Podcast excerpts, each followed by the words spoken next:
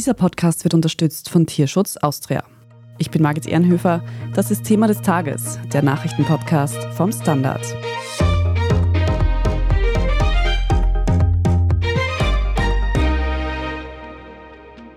Österreichs große und kleine Seen sind ein Touristenmagnet und für Einheimische wichtige Oasen bei immer höheren Temperaturen im Sommer. Ein Großteil dieser Gewässer ist in öffentlicher Hand, die Zugänge dazu allerdings nicht. Kostenpflichtige Seebäder, sündteure Privatgrundstücke und Hotels verbarrikadieren das, was eigentlich alle nutzen dürfen und verderben der Öffentlichkeit den freien Badespaß. Wie das sein kann und was dagegen getan wird, dem ist meine Kollegin Marlene Lanzersdorfer auf den Grund gegangen. Martin Putschögel, du bist Redakteur im Immobilienressort für den Standard und hast dich mit den Seezugängen in Österreich beschäftigt. Warum sind die eigentlich so ein großes Thema? Also das betrifft natürlich vor allem beliebte Urlaubsregionen wie Kärnten oder das Salzkammergut, aber grundsätzlich natürlich auch alle anderen großen Seen in Österreich. Da gibt es immer wieder Bauprojekte, natürlichen Seen oder manchmal auch an künstlichen Seen.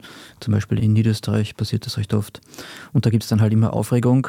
Zuletzt natürlich auch, weil das Thema Wasserknappheit ja auch dazugekommen ist und die Verbauung der Ufer ja auch so Themen wie Grundwasserspiegel beeinflussen kann. Wem gehören denn eigentlich so große Seen wie zum Beispiel der Neusiedlersee, der Attersee und so weiter? Ist das eine Art Staatseigentum oder sind Seegrundstücke Immobilien, die sich jeder kaufen kann? Ja, das ist interessant, denn viele große Seen in Österreich sind eigentlich im Besitz der öffentlichen Hand. Also zum Beispiel von den 26 größten Seen mit Größen von über 100 Hektar gehören elf den österreichischen Bundesforsten. Da zählen zum Beispiel der Attersee und der Traunsee und auch der Wörthersee dazu. Beim Wörthersee sieht man dann aber auch schon die ganze Problematik. Da sind nämlich ganze 82 Prozent der Uferflächen nicht öffentlich zugänglich. Also die sind im Privatbesitz oder wurden an Private verpachtet. Nur 9 Prozent sind öffentlich zugänglich, der Rest ist aus topografischen Gründen nicht erreichbar oder nicht zugänglich. Beim Attersee sind das zum Beispiel auch 75 Prozent, die in privater Hand sind. Und auch in Salzburg, beispielsweise beim Wolfgangsee oder beim Zellersee, da sind die Uferflächen überall zu mehr als der Hälfte in privater Hand. Anders ist es zum Beispiel in Tirol am Achensee, da sind nur 10 Prozent der Ufer nicht öffentlich. Da sind die westlichen Bundesländer aber insgesamt ein bisschen anders aufgestellt in Österreich, da kommen wir später noch dazu. Und natürlich haben auch viele Seen private Besitzer. Der Großteil des Neusiedlersees zum Beispiel gehört auf der österreichischen Seite der Familie Esterhasi. Und kleinere Anteile werden von Anrainergemeinden gehalten. Und es gibt auch das Beispiel des Mondsees, das war in den letzten Jahren immer wieder ein Thema.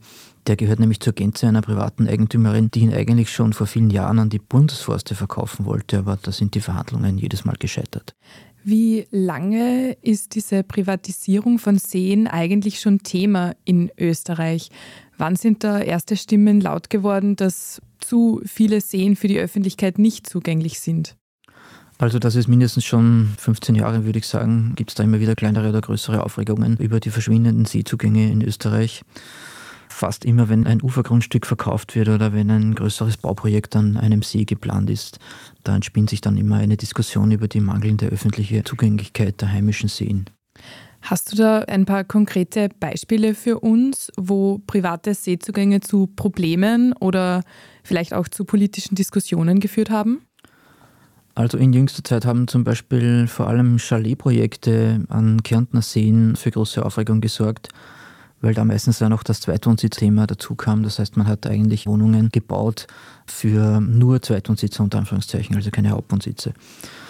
Und natürlich sind die Seengrundstücke mittlerweile nur noch für sehr wohlhabende Menschen überhaupt leistbar. Da gibt es zum Beispiel am Wörthersee lange Wartelisten bei Maklern und exorbitante Preise, wenn da überhaupt einmal ein Grundstück auf den Markt kommt. Ein Kärntner Makler hat uns erzählt, er hat zum Beispiel derzeit ein Grundstück im Angebot, das 20 Millionen Euro kostet. Das sind wirklich sehr hohe Summen. Schauen wir uns vielleicht genauer an, wie die verschiedenen Bundesländer mit diesen Problemen umgehen, also mit diesen privaten Seezugängen. In Oberösterreich gibt es eine Projektgruppe, die sich damit beschäftigt. Kannst du uns kurz erzählen, wie diese vorgeht, um mehr öffentliche Seezugänge zu schaffen? Ja, genau. In Oberösterreich ist man seit 2020 an dem Thema dran und hat mit den Bundesforsten gemeinsam eine Projektgruppe gegründet, die heißt Erweiterung der Seezugänge. Ziel dieser Projektgruppe ist es, dass Flächen für mögliche Erweiterungen an heimischen Seen ausgemacht werden und dann geprüft werden, ob man da vielleicht einen öffentlichen Seezugang schaffen kann. Und da sind jetzt seit 2021 schon acht neue Badestellen und freie Seezugänge dazugekommen, berichtet der Wirtschaftslandesrat Markus Achleitner von der ÖVP. Und insgesamt bekennt sich das Land Oberösterreich jetzt sehr stark dazu, Zugänge zu schaffen, wo das möglich ist. Aber manchmal ist auch ein Problem, dass es bestehende Pachtverträge gibt mit privaten Betreibern, wie zum Beispiel Gastronomiebetrieben oder Bootsverleihern. Ich habe gehört, dass es in Kärnten sogar ein Seen-Volksbegehren gegeben hat. Was genau wurde da gefordert und was sind jetzt die Folgen dieser Initiative? Ja, 12.000 Menschen haben dieses Seenvolksbegehren unterschrieben. Und da wurde dann daraufhin im Vorjahr die Landesverfassung geändert. Da steht jetzt der Satz drinnen, ich zitiere, der Zugang der Allgemeinheit zu Bergen, Seen, Flüssen und sonstigen Naturschönheiten ist unter Achtung des Eigentumsrechts zu sichern. Das ist jetzt gut und schön und war durchaus auch ein politischer Erfolg, aber die Initiatoren dieses Volksbegehrens haben dann kritisiert, dass das jetzt ja eigentlich nur für Flächen im Einflussbereich des Landes gilt Flächen im Eigentum von Gemeinden sind davon zum Beispiel gar nicht betroffen. Man hat im Zuge dessen aber auch andere kleinere Eingriffe gemacht. Es wurde zum Beispiel das Kärntner Motorbootabgabegesetz auch geändert. Und da steht jetzt drinnen, dass die Erträge aus der Motorbootabgabe für den Ankauf und die Bewirtschaftung von Seeufergrundstücken im überwiegenden öffentlichen Interesse vorgesehen sind. Wenn wir jetzt nach Westösterreich schauen, wie sieht die Situation da aus? Ja, Tirol habe ich schon kurz angesprochen. In Tirol und in Vorarlberg ist die Situation etwas entspannter. Dort wurde nämlich schon vor langer Zeit, nämlich noch unter der NS-Herrschaft, darauf geschaut, dass die Ufer nicht verbaut werden. Und in Vorarlberg hat man das dann auch nach 1945 im Großen und Ganzen so beibehalten. Also das Vorarlberger Straßengesetz sieht zum Beispiel heute noch vor, dass an den Ufern des Bodensees ein 10 Meter breiter Streifen jederzeit von Spaziergängern betreten werden darf und das auch ohne Einverständnis des Grundeigentümers.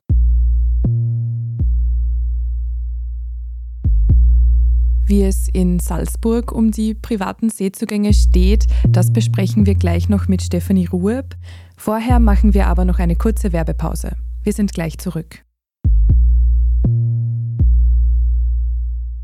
Als ein Kleiner war ich immer der Badwanne, bis ich groß war. Und plötzlich schwimme ich in der kalten Donau und die Leute haben Angst vor mir.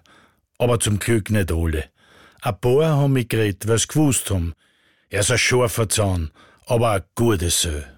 Sie hörten Hans Krankel als Krokodil Bobby. Wir geben Tieren eine Stimme. Tierschutz Austria. Mehr auf tierschutz-austria.at. Gibt es außerirdisches Leben? Haben Tiere ein Bewusstsein? Können wir durch die Zeit reisen? Es gibt so viele große Fragen, die uns Menschen seit Jahrtausenden beschäftigen. Aber erst jetzt kann die Wissenschaft Antworten darauf liefern. Oder neue Rätsel entdecken. Ich bin Tanja Traxler. Und ich bin David Rennert. Im Standard-Podcast Rätsel der Wissenschaft gehen wir großen Fragen der Menschheit auf die Spur. Wir fragen Wissenschaftlerinnen, was in schwarzen Löchern passiert wo die Aliens bleiben und die Fusionskraftwerke und wo die Mathematik an ihre Grenzen stößt. Rätsel der Wissenschaft, jeden Mittwoch eine neue Folge. Überall, wo es Podcasts gibt.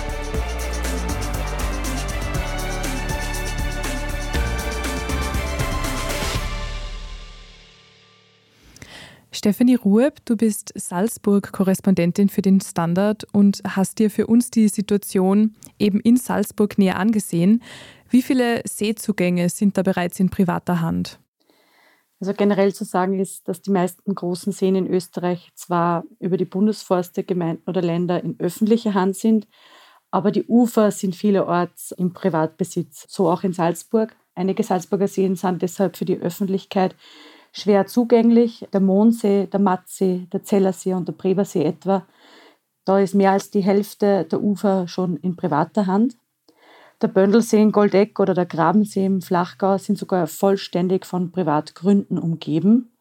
Und beim Fuschelsee sind es schon 85 Prozent, beim Obertrummer See 70 Prozent. Also da sieht man, sehr vieles ist schon im Privatbesitz und das Ganze zeigt eine Anfragebeantwortung des Landes Salzburg an die SPÖ aus dem Jahr 2019. Also seit daher ist es schon ein großes Thema in Salzburg.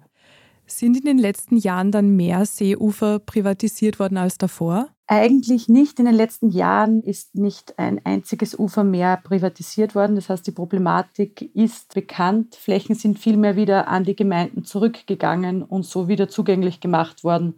Das ist etwa beim Obertrummer See oder beim Wallersee passiert. Es gibt im Land Salzburg auch ein sogenanntes Seenbewirtschaftungskonzept, das eben vorsieht, dass Flächen und Wege wieder vermehrt zugänglich gemacht werden.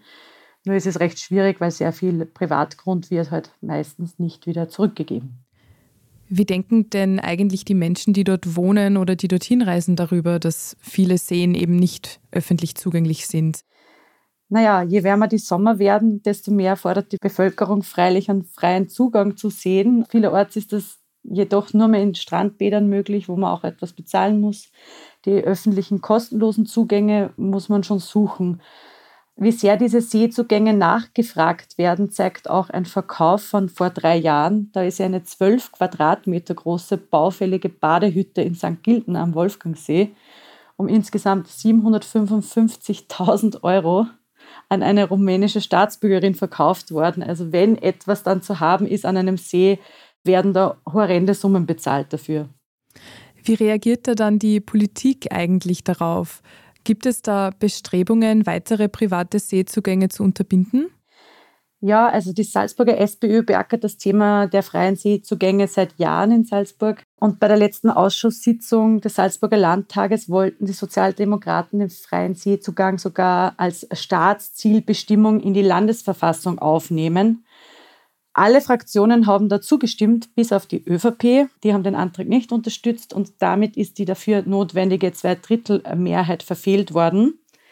Angenommen ist dann worden ein Abänderungsantrag, den die ÖVP gestellt hat und mit dem kann jetzt der Zugang zu sehen in vereinzelte Gesetzesmaterien festgelegt werden. Also die Eintragung in die Landesverfassung ist nicht geschafft worden von der SPÖ.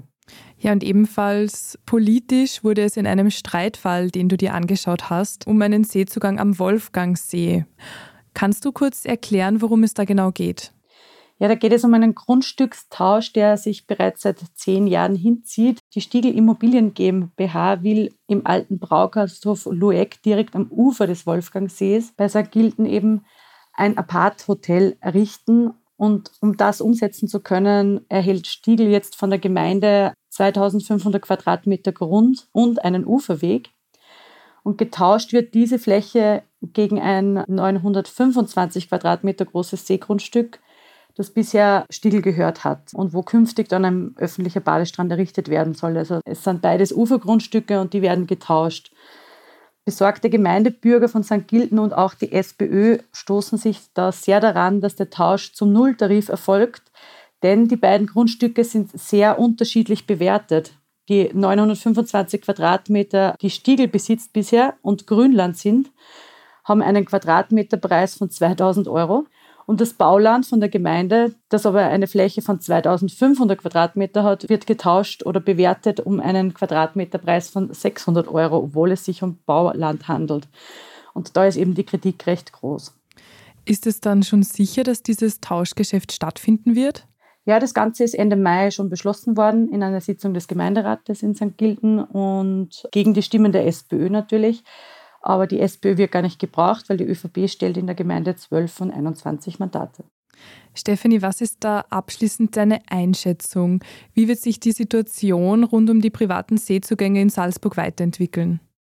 Das ist ein bisschen schwer vorauszusagen, aber ich denke mal, dass die Problematik in der Politik angekommen ist und sicher nicht weiterhin privatisiert wird sondern dass immer wieder geschaut wird, wenn irgendwie ein Seegrundstück zu haben ist, dass es entweder die Gemeinde oder das Land wieder zurückkauft. Wie es aber genau weitergehen wird, werden wir die nächsten Jahre dann sehen. Wir werden auf jeden Fall weiter darüber berichten. Danke aber dir schon mal, Stefanie Rueb, dass du heute deine Eindrücke mit uns geteilt hast. Sehr gerne. Schönen Tag noch. Martin, kommen wir noch mal kurz zu dir. Findest du die Maßnahmen, über die wir vorhin gesprochen haben, also diese oberösterreichische Projektgruppe zum Beispiel oder das Seenvolksbegehren in Kärnten, ausreichend oder muss da noch mehr getan werden, um öffentliche Seezugänge sicherzustellen? Die Sensibilisierung für das Thema hat ganz bestimmt zugenommen, auch in den Landtagen, wie man an der Kärntner Landesverfassung beispielsweise sieht. Viele Grundstücke sind halt jetzt schon in Privatbesitz. Man müsste halt wahrscheinlich auch hergehen und Geld in die Hand nehmen oder den Gemeinden Geld zur Verfügung stellen, mit dem sie teilweise auch Ufergrundstücke ankaufen können. Aber ganz allgemein muss man sagen, solche Themen wie Raumordnung oder Bodenverbrauch sind ja auch in den vergangenen fünf bis zehn Jahren extrem wichtig geworden. Von daher ist die Sensibilisierung natürlich wesentlich größer als früher. Insgesamt der achtsame Umgang mit Boden und mit der Natur ist heute viel stärker verankert als noch vor 15 oder 20 Jahren. Das klingt immerhin so, als gäbe es da eine positive Entwicklung. Danke, Martin Putschögel, für deine Recherchen zu den Seen in Österreich. Danke, ciao. Vielen Dank, Marlene Lanzersdorfer, für dieses Gespräch. Wir machen jetzt gleich weiter mit unserer Meldungsübersicht und sprechen darin über die neuen Inflationszahlen und über das Ende der sogenannten Affirmative Action in den USA. Wenn Ihnen diese Folge von Thema des Tages aber bisher schon gefallen hat, dann lassen Sie uns das gerne wissen, indem Sie uns eine gute Bewertung oder einen netten Kommentar hinterlassen. Und wenn Sie uns darüber hinaus noch unterstützen wollen, dann abonnieren Sie den Podcast am besten. Dann verpassen Sie auch keine weitere Folge mehr. Wir sind gleich zurück. Früher war mein Leben ein echter Zirkus. Wenn ich nicht gespurt hab, hat's was gesetzt. Und dann ab in einen kleinen Käfig. So wäre ich alt geworden, wenn's mich nicht befreit hätten. Jetzt bin ich zum ersten Mal mein eigener Chef und egal was ich mache, keiner schimpft mit mir. Sie hörten Herbert Prohaska als Zirkusaffe Bubi. Wir geben Tieren eine Stimme. Tierschutz Austria. Mehr auf tierschutz-austria.at. Ich bin die Franziska. Ich bin der Martin. Und wir wollen besser leben. Lohnt sich 10.000 Schritte zu gehen jeden Tag? Ist das Großraumbüro wirklich so schlecht wie sein Ruf? Spoiler, ja. Bringt's was, Intervall zu fasten? Wir fragen die, die es wirklich wissen und probieren es auch gleich selber aus. Bei Besser Leben, jeden Donnerstag eine neue Folge.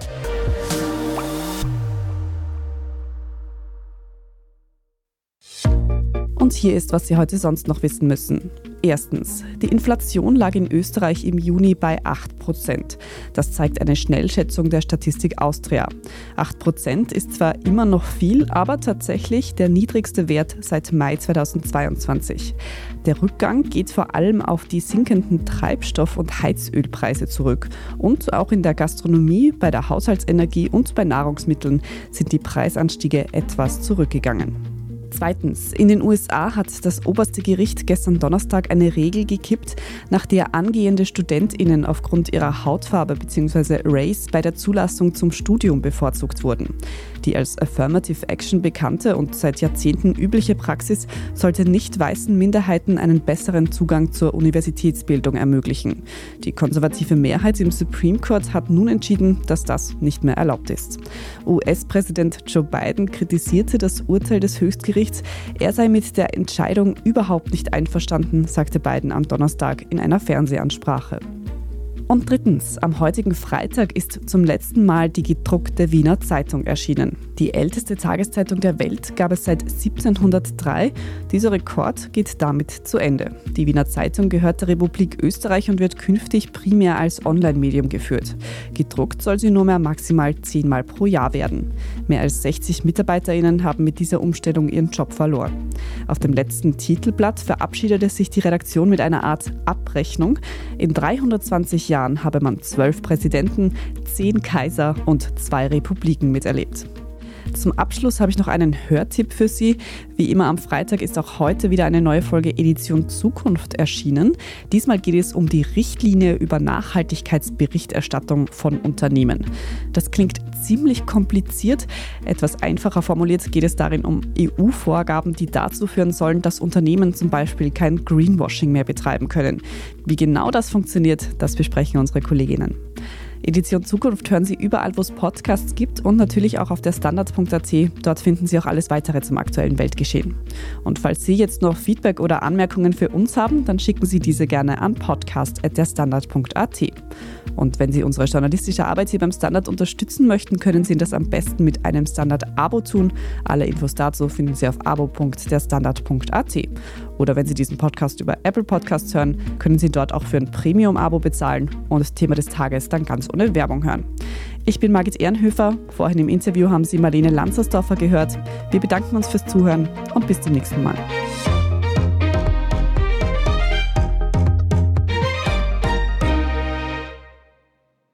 Am Anfang, da ich der Star von der Familie, geliebt von allen. Und dann kommt auf einmal der kleine Neuzugang. Und sie sagen, ich bin zu gefährlich. Ciao, Papa, und fall nicht. Und jetzt kann ich nur hoffen, dass mir wer zu sich holt, der versteht, dass ich eigentlich ein Teamplayer bin. Sie hörten Toni Polster als Pitbull Rocky. Wir geben Tieren eine Stimme. Tierschutz Austria. Mehr auf tierschutz-austria.at.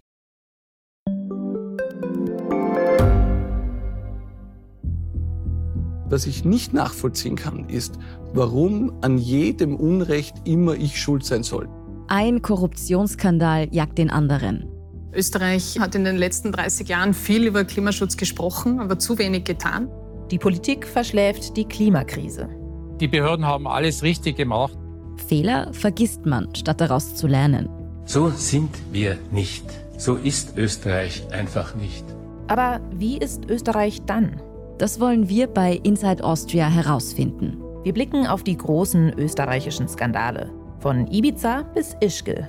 Wir wollen wissen, wer dafür in der Politik die Verantwortung trägt. Und wir schauen genau hin, wo Österreich über seine Grenzen hinaus mitmischt. Vom Wirecard-Skandal bis zum Ukraine-Krieg. Das ist Inside Austria von Standard und Spiegel. Jeden Samstag eine neue Folge, überall, wo es Podcasts gibt.